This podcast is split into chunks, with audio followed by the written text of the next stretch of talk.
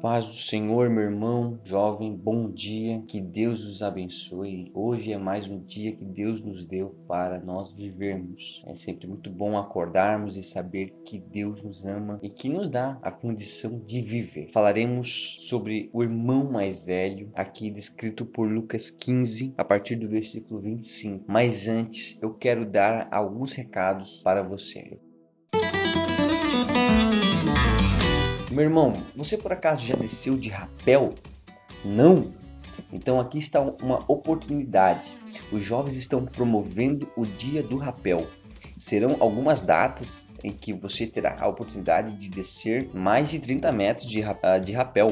É a primeira data já é agora dia 6 de março. Tudo com muita segurança, instrutor habilitado, todos os equipamentos, capacete, cinto de segurança, linha de vida e tal. Além de mais de 3 horas de diversão. Então, entre em contato com um dos nossos jovens ou nos chame através do nosso Instagram, arroba Reserve sua data que você irá se divertir muito. Este é um esporte que, pagando de forma particular em algum lugar de esportes aí, sai, sai por mais de 120 reais. E aqui conosco, por apenas 50 reais, você garante a sua diversão e a sua adrenalina nas alturas. Né? Então chame um dos nossos jovens ou acesse o nosso Instagram e reserve o seu dia. Lembrando que as vagas são limitadas e a primeira data agora é 6 de março, tá bom, meu irmão?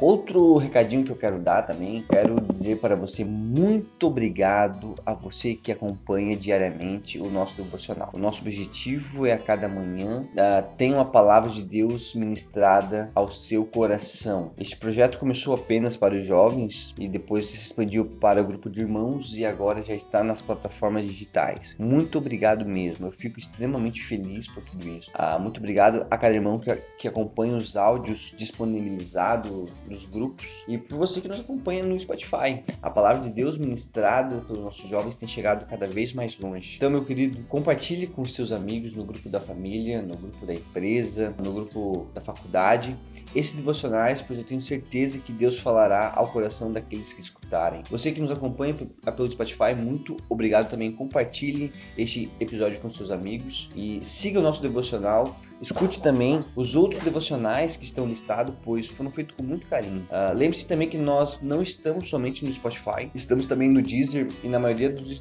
dos distribuidores de podcasts. Então procure por devocional o Mádio Lírio dos Vales que você nos encontrará lá. Amém? Deus os abençoe. Vamos, vamos para a palavra.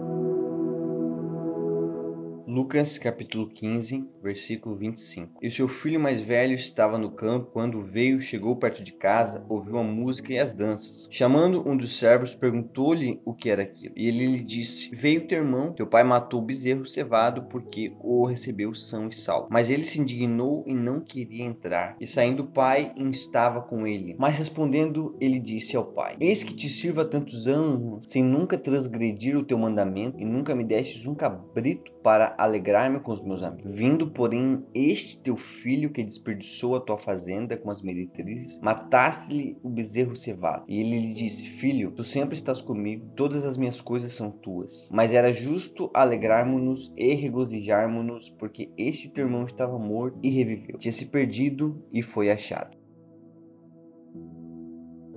A passagem de Lucas 15 é uma passagem muito conhecida como os achados e perdidos. E muito justo porque no início do capítulo nós temos a parábola da ovelha perdida, em que a ovelha sai do aprisco e o pastor vai atrás. Temos também posteriormente a parábola da dracma perdida, em que uma mulher perde uma dracma dentro de casa e ela vai atrás. E depois nós temos o filho perdido, que nós conhecemos mais como o filho pródigo, mas que ele abandona sua casa e vai para o mundo e o pai hum, fica esperando ele. Porém, eu poderia dizer para você, meu irmão, nós temos aqui quatro exemplos de perdidos. Por quê? A ovelha se perde fora do aprisco, o pastor vai atrás. A dracma se perde dentro de casa, a mulher vai atrás. O filho se perde fora de casa e o pai espera ele voltar. E nós podemos considerar que o filho mais velho também estava perdido dentro de casa. Porém, a gente não sabe qual que é o fim dele, porque a história acaba antes. Então, a ovelha perdida, o pastor foi atrás. A dracma perdida, a mulher foi atrás. O filho perdido fora de casa se arrependeu e voltou para o seu pai. E o filho mais velho tava, estava perdido dentro de casa. E aqui é interessante porque, meu irmão, eu vou, eu vou considerar uma coisa para você. Eu durante muito tempo não entendi esta parábola. Na minha cabeça fazia uh, lógica o filho mais velho estar aborrecido com seu pai por tudo que aconteceu. Porque sempre que você fica naquela, ah, que, que se meia colhe, né, as consequências da vida. Então, o filho mais novo foi extremamente perverso com seu pai quando ele fez tudo aquilo e o filho mais velho estava sempre junto com o seu pai. Inclusive na história, ele, na hora que seu irmão volta, ele está no campo trabalhando. Provavelmente ele estava até muito longe que os servos não conseguiram localizar para chamar ele. Mas pensa comigo, o filho mais novo, ele despreza o pai, porque no versículo 12 ele pede: "Pai, dar-me a parte da herança. Nenhum filho deve tomar a herança com o pai vivo. Não existe isso. Você não pede a herança se, se o seu pai está vivo. Você não tem nada com o seu pai vivo. A partir do momento que seu pai não está mais nessa terra, daí sim pensa na herança. Mas ninguém toma a parte da herança com o pai vivo. Então, isso era um claro desejo que seu pai morresse ou que seu pai, pelo menos, não valia nada para ele. E seu pai, muito gentilmente, reparte os seus bens. Pensa, se ele tivesse um patrimônio de 100 mil, pegava 50 mil, dava na mão do jovem. E o jovem, então, com 50 mil, é um exemplo aqui, claro, poucos dias depois sai de casa. Ele não sai até no mesmo dia, ele espera ali, fica mais uns dias, o versículo 13 enfatiza isso, e depois ele sai de casa. Daí, então, ele despreza o seu pai, porque perde a parte da herança, abandona o seu pai. Versículo 14, ele gasta tudo. E isso é muito terrível para um judeu, porque tu, o judeu não gasta, o judeu investe, o judeu aplica o dinheiro, ele, ele multiplica o seu patrimônio, ele não perde. Então ele vai, gasta tudo, e o pior não é que só que ele gastou tudo o dinheiro, é que houve na terra uma grande fome. Então ele não se preparou para um porvir que ele poderia não ter controle. Ou seja, ele estava com seu pai, desprezou o pai, abandonou, gastou dinheiro e para piorar teve naquela terra que estava uma grande fome.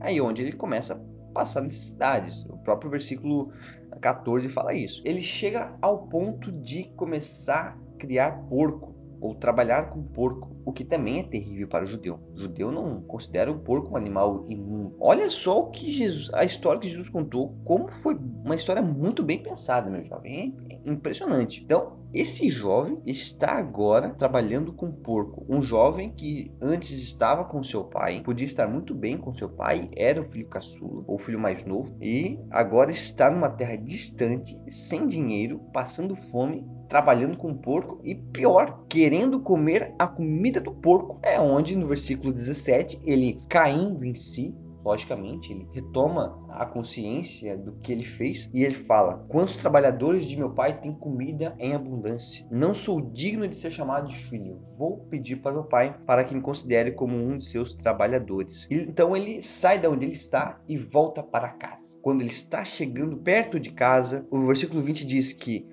seu pai o viu de longe e se moveu de íntima compaixão. Correndo, lançou-lhe ao seu pescoço e beijou. Seu pai, um homem muito amoroso, é, muito benevolente, que não guarda rancor, foi, abraçou e o filho disse: Pai, pequei contra o céu e perante ti não sou digno de ser chamado teu filho. Mas o pai disse aos seus servos: Trazei depressa a melhor roupa, vestilho e pondo um anel na mão e sandálias nos pés. Trazei o bezerro cevado, matai e comamos e alegramo-nos. O pai dá uma festa pelo retorno do seu filho.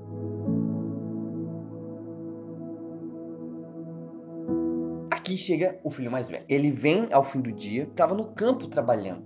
E quando chega não entende o que está acontecendo com aquela festa. E o servo lhe disse: O seu irmão mais novo voltou para casa e seu pai deu, a deu uma festa. Isto causa uma revolta nele, porque pense comigo, meu, ah, meu querido. O irmão dele gastou todo o dinheiro, é, saiu de casa, gastou o dinheiro, voltou para casa catingando porco, provavelmente, porque a gente sabe como aquele bicho fede. e agora o pai dá uma festa. E ele sempre esteve trabalhando com o pai. Ele nunca abandonou o pai. Ele nunca desrespeitou o pai, sempre ficou junto de seu pai. E seu pai não lhe deu nem um cabrito. Então, por isso, na minha mente, não, eu não entendia por que, que ele não tinha razão. Ele poderia sim ficar revoltado com seu pai. Mas até que um dia o Senhor me abriu a mente e eu pensei, puxa vida, eu às vezes pareço então o filho mais velho. Porque a gente vendo bem, o, o filho mais velho, ele despreza também o seu pai ao desrespeitá-lo publicamente. Naquele contexto, o pai, o patriarca da casa, uma ordem que seu pai desse tinha que ser cumprida, quer queira, quer não. Os filhos tinham que reafirmar a palavra do pai, mesmo que não gostasse dela, mesmo que não concordasse, até mesmo, mas publicamente vocês tinham que respeitar o seu pai. O seu filho despreza uma ordem de seu pai, que é se alegrar com a volta de seu irmão. Mas seu pai se humilha para ele e fala: Não, filho, é teu irmão estava morto, voltou né, para casa, estava perdido e foi achado novamente. Mas o filho mais velho tá nem aí e despreza seu pai publicamente. E ele não fica só bravo que seu pai dá uma festa, ele fica furioso com o bezerro. O que importa para ele, e o texto enfatiza isso três vezes, é o cabrito e o bezerro.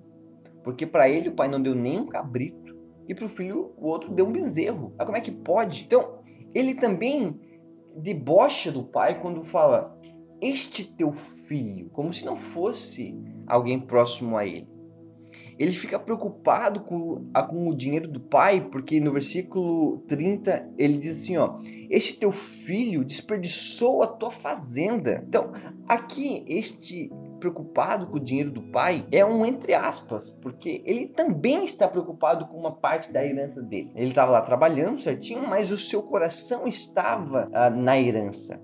Por quê?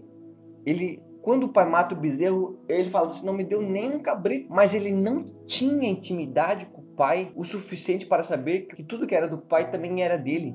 E que seu pai não lhe impediria de tomar um cabrito para matar e se alegrar junto com seus amigos.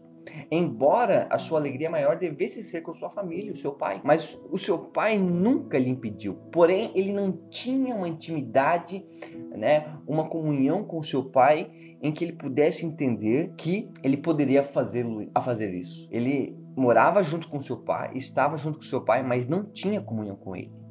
Então ele também estava perdido, mas mesmo dentro de casa. Ele poderia ter uma comunhão muito maior, ter uma alegria muito maior, mas não. Ele estava interessado apenas no seu prazer. Quando estava interessado no seu prazer, ele desprezou que o seu irmão voltou para casa são e salvo, que seu pai se alegrou muito, porque se ele pelo menos se importasse com o seu pai, ele se alegraria com a alegria do seu pai. Mas não, ele despreza o seu pai, ele repreende o seu pai, e aonde então ele se mostra um outro perdido mesmo dentro de casa. E Jesus encerra essa parábola sem dizer para nós qual foi o fim. Então, meu irmão, eu quero aplicar isso e dizer para você. Muitas vezes não é porque nós estamos dentro da casa do Pai que nós estamos tendo comunhão com Ele. Talvez a pessoa perdida lá fora tenha mais consciência ao retornar para a casa do Pai do que nós que estamos aqui. O filho mais velho nos deixa uma lição importantíssima. A gente precisa também ter comunhão com o Pai. Nós precisamos buscá-lo constantemente, mas nós precisamos conversar com ele constantemente, não apenas trabalhar no braçal fazendo o que nos é mandado por dever. A gente precisa fazer por alegria, e esta alegria vem da comunhão que temos com ele. O filho mais velho também estava perdido e dentro de casa. E este o pai esperou voltar, mas a gente não sabe se ele voltou. O filho mais, mais novo voltou para casa, voltou para a comunhão com o pai. O filho mais velho nós não sabemos. Mas quem dera que a gente não perca a comunhão com o Pai.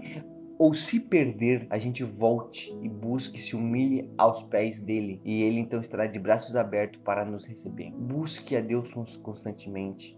Busque a comunhão com o Pai constantemente, para que a gente não fique apenas pensando nos prazeres que o Pai pode nos dar, nos prazeres que os bens materiais podem nos dar, mas que a comunhão com o Pai seja importantíssima para a nossa vida todos os dias. Amém, meu irmão? Vou fazer uma oração. Senhor meu Deus, obrigado, Jesus, por tua palavra que foi ministrada aos nossos corações. Que possamos, Senhor, constantemente te buscar, Senhor, e te adorar de todo o coração. Não se importando, Senhor, com os bens que o Senhor pode nos dar, mas sim, Senhor, com a tua graça e a alegria de estarmos próximos a ti. Senhor, que não sejamos como o filho mais velho que, estando próximo do Pai, não tinha comunhão com ele, mas que possamos, Senhor, todos os dias estar próximo de Ti, Senhor, e que nosso coração sempre esteja, Senhor, prostrado aos Teus pés. Não permita, Senhor, que percamos essa comunhão. Não permita, Senhor, que percamos o Espírito Santo, para que um dia nós não possamos, Senhor, ah, lembrar das coisas que presenciamos e pensar que isso está muito distante. Jesus, abençoa-nos, Pai, todos os dias. Ajuda-nos, Pai, a sermos mais fiéis a Ti. E todos saberão que Tu és Deus sobre nossas vidas. Essa é minha oração em teu nome. Amém.